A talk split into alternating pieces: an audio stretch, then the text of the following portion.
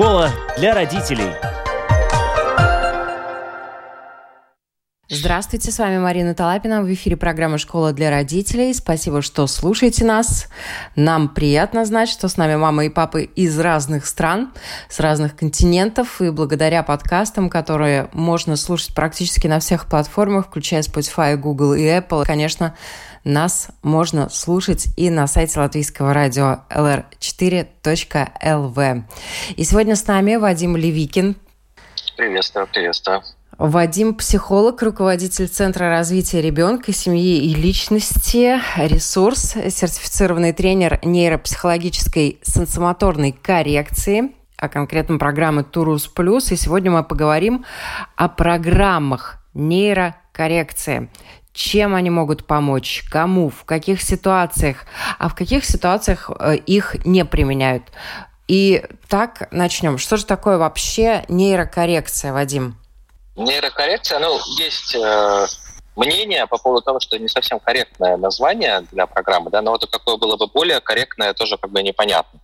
Нейрокоррекция почему? Потому что происходит благодаря тому, что мы постоянно выполняем какие-то действия, в данном случае физические упражнения, у нас э, образуются новые нейронные связи, которые образуют сети, которые образуют там целые системы, и потом эти нейросети, нейросистемы участвуют вообще во всей умственной деятельности, будь то обучение там, игре на пианино, рисование, вычисление, решение задач, обучение языкам, вообще все что угодно. Да? И чем больше у нас этих нейросетей, нейросвязей, тем а, более успешно мы вообще по жизни себя чувствуем, более способны, ну, легче как-то жить становится. Вот. Поэтому нейрокоррекция. Получается так, что с помощью специальных упражнений мы корректируем, наращиваем связи, вот эти нейронные, в тех участках мозга, в которых этих связей, ну, скажем так, недостаточно. Вот был какой-то дефицит. Например, ребенок там не доползал в раннем детстве, не научился дышать как надо, не научился ощущать границы своего тела, переворачиваться и так далее. Вот, но недостаточно хорошо это сделал, и там получается такой дефицит. То есть этих связей должно было бы быть больше, но их не сложилось. И вот эта вот нейрокоррекция, она помогает вот эти вот этапы развития пройти еще раз. Ну, это громко звучит, пройти еще раз, да, но скорректировать, добавить, что-то улучшить точно, однозначно да я не могу сказать, что вот весь этап можно пройти заново. Ну вот нет, к сожалению. Но очень много что можно действительно скорректировать, и поэтому программы этой нейрокоррекции сенсомоторные, они бывают разные, и последние 10 лет прямо прямо бум такой, да, в мире на вот эти вот программы, и в связи с этим много, ну, сейчас вот начинают какие-то вот реальные исследования, да, контрольные группы и так далее. Когда эти программы нейрокоррекции применяются, в каких ситуациях? Ну, если говорить про историю той нейрокоррекционной программы, в которой я работаю, то ее изначально во времена перестройки разрабатывали для того, чтобы внедрять школы, для работы с детьми, который тогда был термин, назывался ММД, да, минимальная мозговая дисфункция. Может, звучит страшно, но по сути получается так, что вроде с человеком все в порядке, но немножко, ну говоря таким сленгом, притормаживает, да, немножко не успевает, немножко хуже, чем остальные воспринимает информацию, больше времени ему надо, да, он там за поля немножко заходит. Вот вроде все хорошо, да, но чуть-чуть не догоняет остальных. Да, вот эти вот отстающие ученики. И для того, чтобы помогать этим отстающим ученикам, создавали эту программу. Ну, термин ММД, он в себя включает очень много различных трудностей, диагнозов. Тут и расстройства аутичного спектра могут быть, потому что их уже тоже много в этом. Дефицит внимания, гиперактивность тоже здесь, да, гиперкинетические расстройства, как они сейчас называются. Там достаточно большой спектр, включая дислексию, которая тоже корректируется. И с тиками можно работать, и вообще для общего укрепления организма скажем так. Да? Ну, мозга, организма, эти вещи связаны у нас, как мы знаем. Да, и поэтому программа идет через тело. Через тело мы развиваем различные участки мозга. Это упражнение, да? Вот в чем заключается метод? Как он работает и как работает тренер с ребенком? Вообще есть разные подходы Я встречал в литературе и в видео варианты да, 10-минутной тренировки. Я встречал варианты там двухчасовых занятий. Я работаю в формате где-то час 15 у нас тренировка, и она включает в себя различные блоки упражнений. Если смотреть по тому, что происходит на тренировке, то начинается все с того, что происходит такая небольшая разминка, потом дети начинают кататься, ползать, кувыркаться, вытягиваться, работать там руками, ногами. Это для того, чтобы дети научились чувствовать, чтобы внимание ушло в тело. Вот чтобы ощущать границы своего тела, где они потянулись, где они расслабились, а какие мышцы напрягаются для того, чтобы выполнить какое-то определенное движение. И таким образом получается так, что наш ум, он приходит, он ищет, как управлять нашим телом. И все упражнения, они начинаются с очень простых движений. И постепенно, постепенно усложняются так, чтобы мозгу было постоянно чем заняться. Да, чтобы он постоянно думал, как же это сделать, как же это выполнить, как пошевелить одним пальцем, а не тремя сразу. Да? Ну, вот такое вот. То есть есть упражнения на тонус, на вытяжке для того, чтобы ум учился управлять, чтобы ум понимал, у меня напряжены плечи или расслаблены. У меня напряжены икры или расслаблены. Может быть, у меня одна сторона расслаблена. Да? И таким образом мы компенсируем тонус, тонус мышц. Потому что он есть оптимальный, знаете, есть дети, которые все время, люди, я бы сказал, которые все время напряжены и не могут расслабиться, а есть такие, которые все время расслаблены, да, вот поднять подняли, а разбудить забыли. Он все время спит. Да, то есть там этого тонуса не хватает. И эти упражнения, их много разных, они помогают этот тонус нормализировать, скажем так. Это один вид упражнений, и в каждой тренировке он присутствует. Потом есть дыхательные упражнения, глазодвигательные упражнения дыхания. Мы все время дышим. И есть различные способы дыхания. Есть способы дыхания для того, чтобы возбудиться, проснуться, раскачаться. Есть способы, чтобы притормозить, сосредоточиться. И наша задача за циклы тренировок, они такие длительные, заниматься нужно каждый день. И наша программа, она состоит из трех этапов, которые там длятся по 3-4 месяца каждый. То есть получается где-то 9 месяцев, иногда год, иногда в зависимости от случая. Мы в это время все учим мозг даем ему разные форматы, разные навыки для того, чтобы он учился управлять своим телом. И дыхание помогает нам управлять телом, расслабить его, запустить его. И нам за это время, нейрокоррекция длится длительное время, для того, чтобы мозг выработал привычку, автомат, автопилот, для того, чтобы контролировать свое тело. Чтобы мы не задумывались каждый раз о том, что у нас там шея напряжена или плечи. Потому что если у нас, например, э, напряжена трапеция постоянно, то она в конце концов пережимает некоторую часть сосудов, которые несут кровь в головной мозг, да, и у нас э, кровоснабжение становится хуже, соответственно, внимание падает, ну и это никому не нужно, да, и все мы знаем, что с нами происходит, когда мы попадаем в душные помещения, когда не хватает воздуха. А тут получается, что просто потому, что у нас там стресс, и мы не понимаем, что у нас напряжено и надо расслабить, наш мозг постоянно голодает, и среди взрослых это сплошь да рядом, ну, а среди детей уж э, тем более. И наша задача научить детей этим пользоваться. Мозг, я бы даже сказал, научить, чтобы он отслеживал, что напряглось, что расслабилось.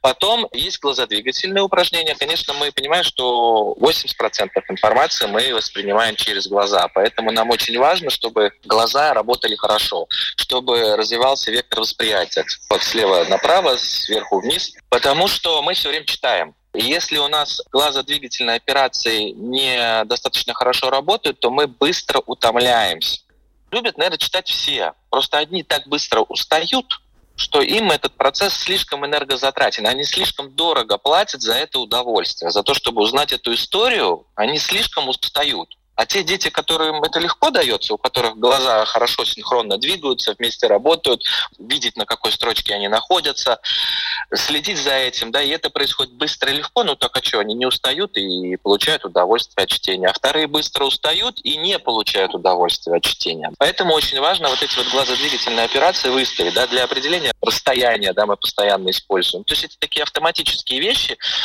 так же, как если мы говорим про границы тела, на которые тоже очень много упражнений, рассчитать, например, длину шага, вообще расстояние.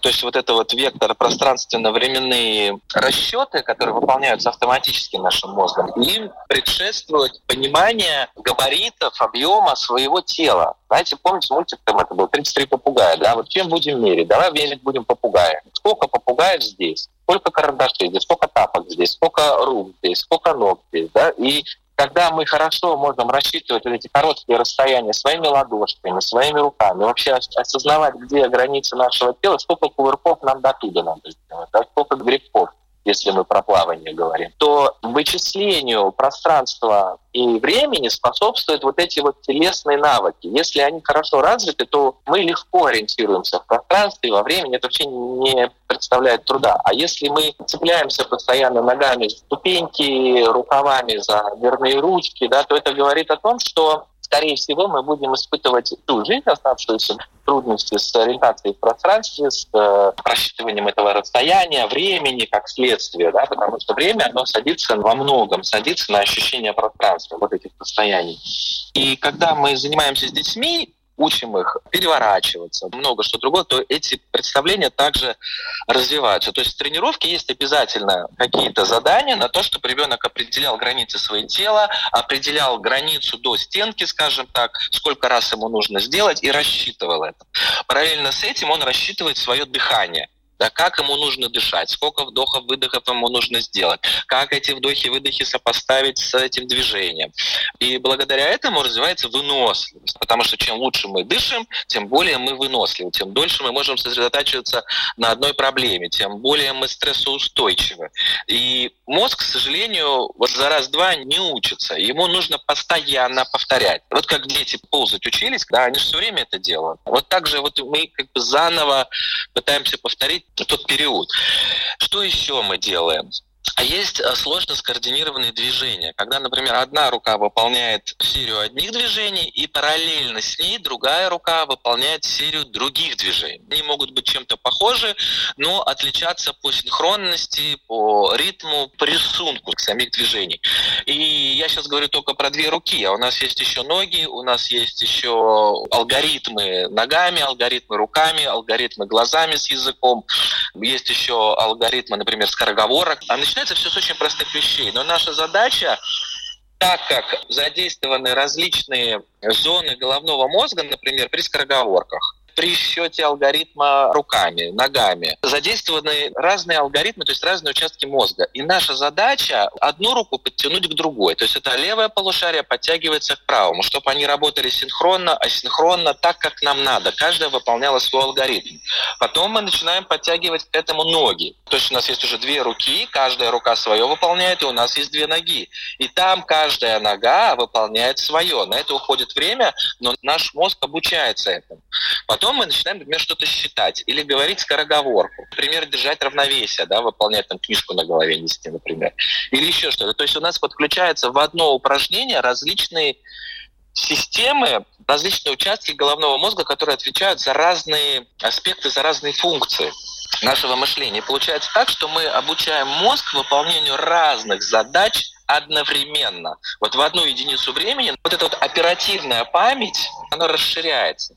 И мы знаем, что вот сама оперативная память — это наше внимание. Это основа всей мыслительной деятельности. Нет внимания, нет ничего. Вот насколько человек может быть долго внимательным, удерживать это внимание, распределять его, есть разные характеристики внимания, тем более мы успешны. Получается так, что благодаря тому, что мы соединяем крупную моторику, мелкую моторику друг с другом в одни комплексы, благодаря этому наш мозг начинает обучаться вот этой мультизадачности. Так что разные вещи одновременно. Ну и параллельно с этим, конечно, это все невозможно без самоконтроля, а, отслеживанию своей деятельности, исправлению ошибок и вот это вот трудолюбие такое, трудоспособность, это все развивается параллельно с программой, потому что без этого, конечно, ничего невозможно. И наша задача как специалистов это сидеть рядом, говорить, что получается, что где нужно по-другому что-то делать поддерживать родителей, а дома родители уже сами повторяют всю эту тренировку с ребенком,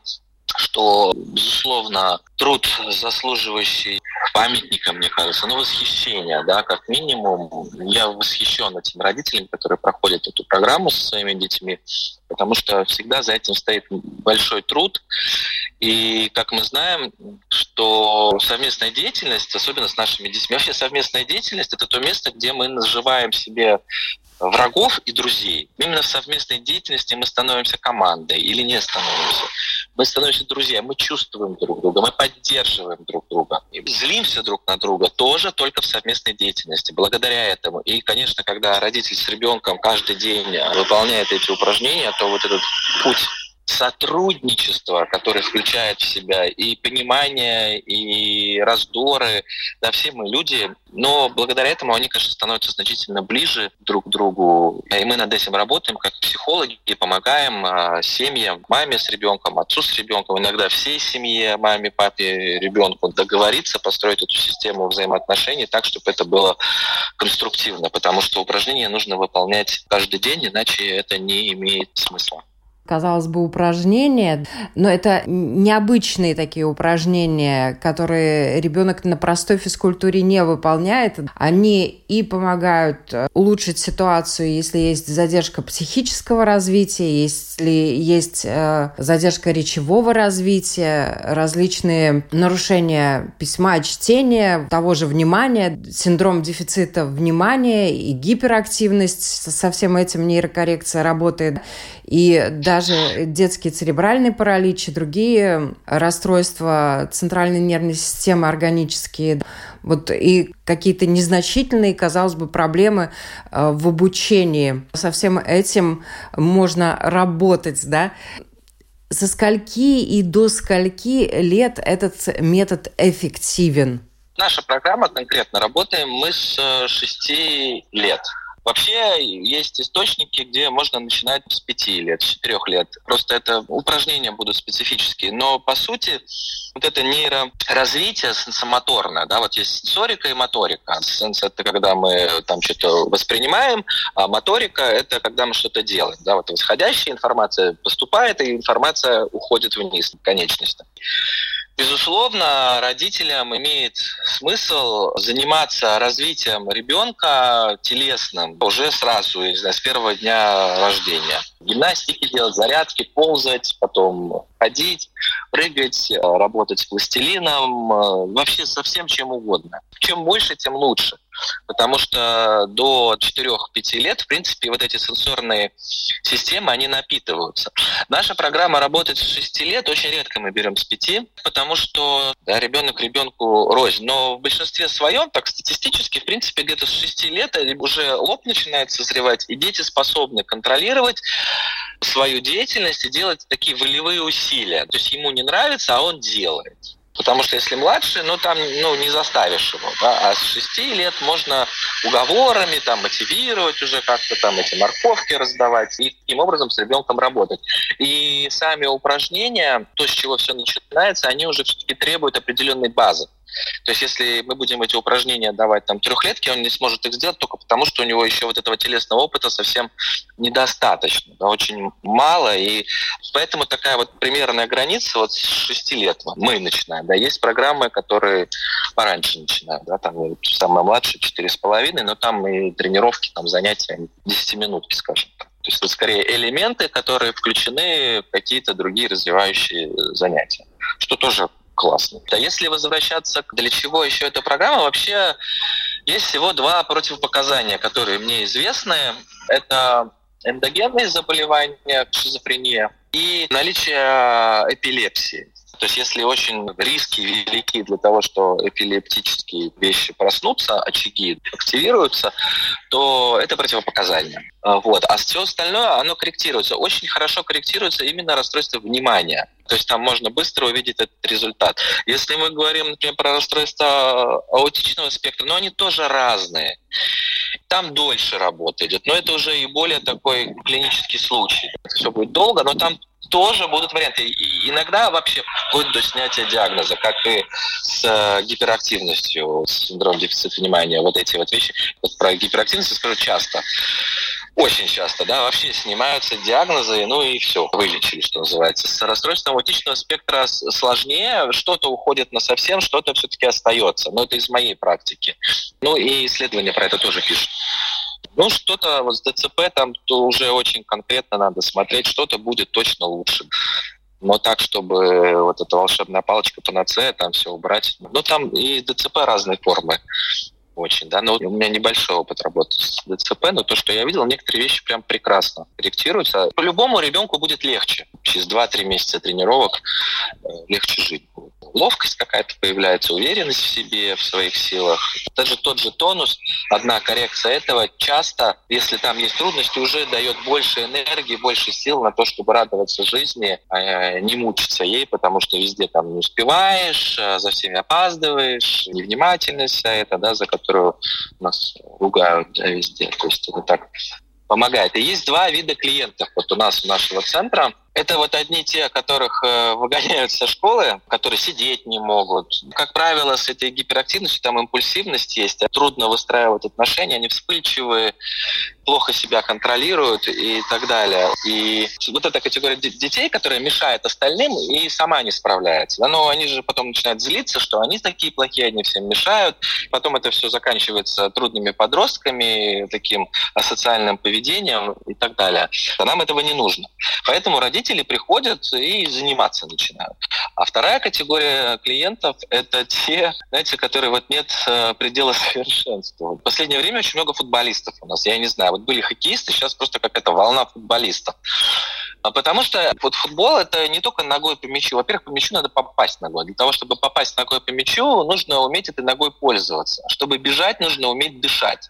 Чтобы бегать по полю, нужно держать в голове границы этого поля. Я уже не говорю о том, чтобы когда бежишь, понимать, где бегут другие.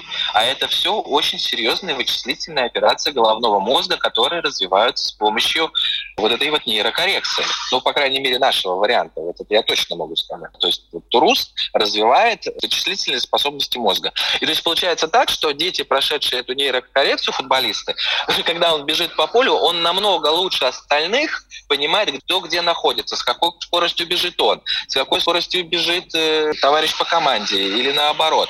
И намного лучше начинает использовать, лавировать этим мячом, останавливаться, ускоряться, ну вот такие вот вещи, которые мы делаем неосознанно. И этим вещам достаточно сложно научить. Но вот нейрокоррекция, благодаря тому, что мы спускаемся на более нижние этапы развития, где эти функции формируются, она дает возможность подтянуть эти вещи повыше, да, и вот ребята становятся более результативными. Но это не только про футболистов, да, это вообще и про музыку, и про языки, и про все остальное. Поэтому те родители, которые хотят как можно больше засунуть своего ребенка, в него уже не лезет, то коррекция помогает этому ребенку, становится у него больше сил, больше внимания для того, чтобы всю эту информацию, эти языки, эту музыку, этот спорт, эту школу, да, в себя запихивать. И это, конечно, оно тоже дает такой толчок его для того, чтобы быть более успешным. А в каком возрасте еще не поздно?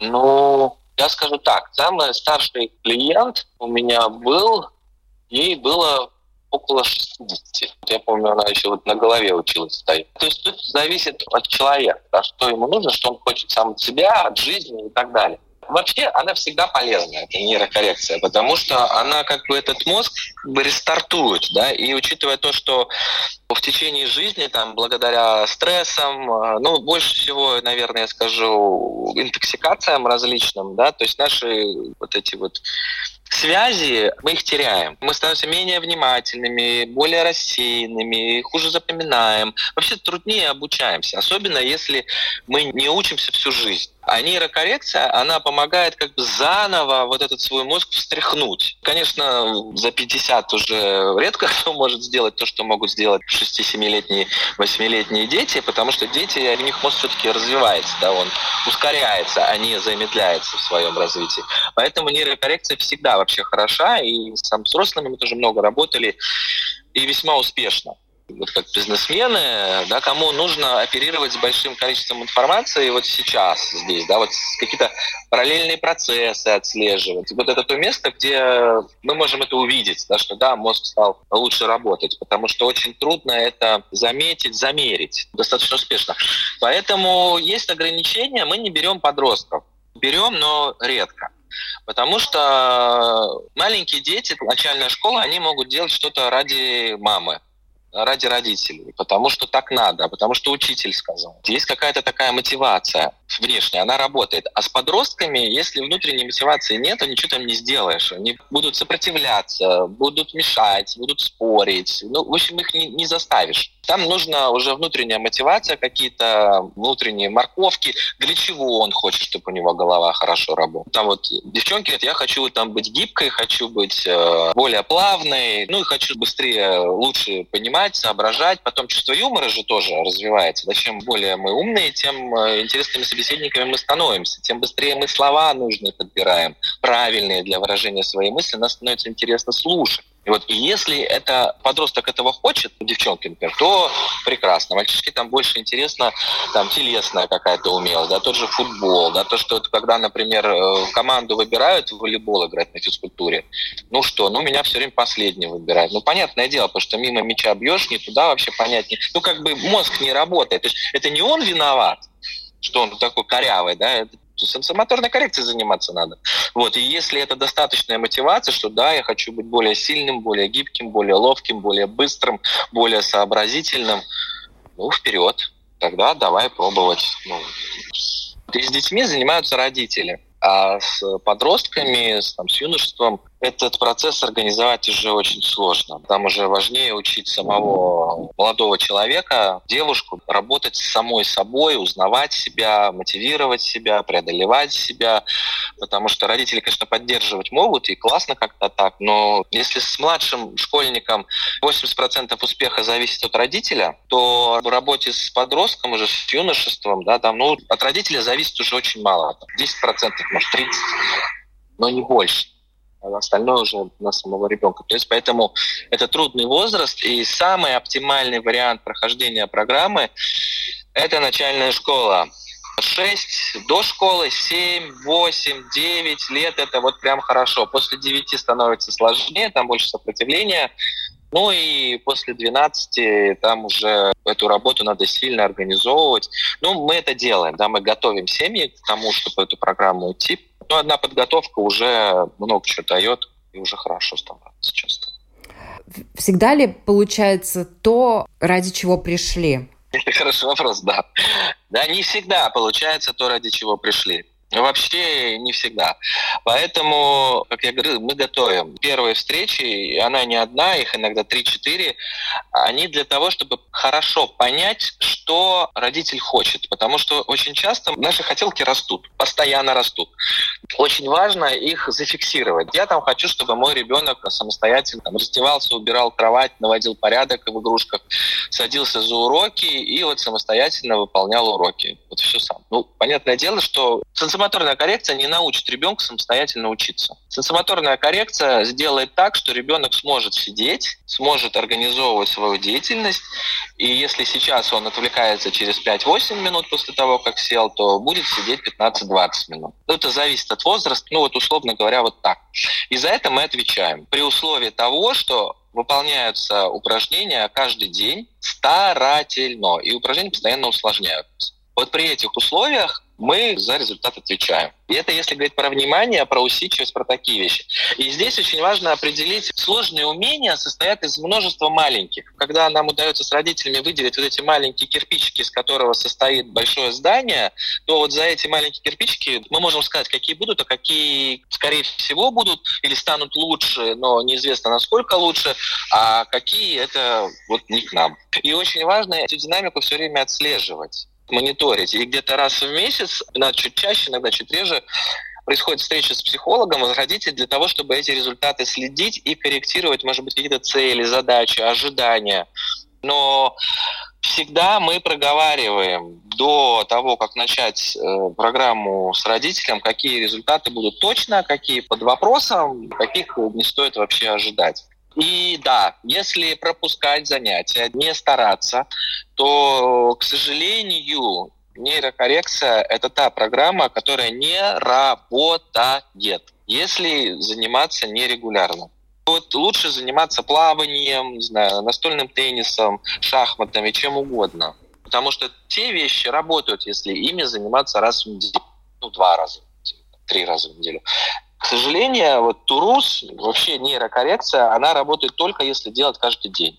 Каждый день. Тогда будет результат. Результат будет где-то через два месяца. Первые результаты, когда можно увидеть, что да, вот оно, он стал более усидчивый, менее вспыльчивый и так далее. И потом этот результат, он становится, как по нарастающей программа длительная, И наши хотелки все время растут. Мы уже забываем, какой ребенок был полгода назад. Нам хочется уже еще больше, еще лучше. Вот. Но действительно у каждого есть свой потолок. Этот потолок, он генетически обусловлен. Ну и органика тоже никуда от нее не денешься. И, к сожалению, выше этого потолка не прыгнуть. Еще что я не сказал, это Турус, вот нейрокоррекция, она помогает перспективно в работе, на мой взгляд, со всеми органическими нарушениями. Если это генетика, генетические нарушения, то, к сожалению, ну нет, там практически никакого результата может не быть. Ну, как правило, нет. С моей практики там очень много труда, а толку мало совсем. Спасибо большое за этот полезный разговор. Я надеюсь, что нас многие родители услышали, кто-то взял на заметку и наверняка воспользуются для того, чтобы помочь своему ребенку развиваться и усваивать э, разные предметы в той же школе и так далее. Спасибо большое. С нами был э, психолог, руководитель Центра развития ребенка, семьи и личности «Ресурс», сертифицированный тренер нейропсихологической сенсомоторной коррекции программы «Турус Плюс» Вадим Левикин. Всем хорошего дня! Школа для родителей.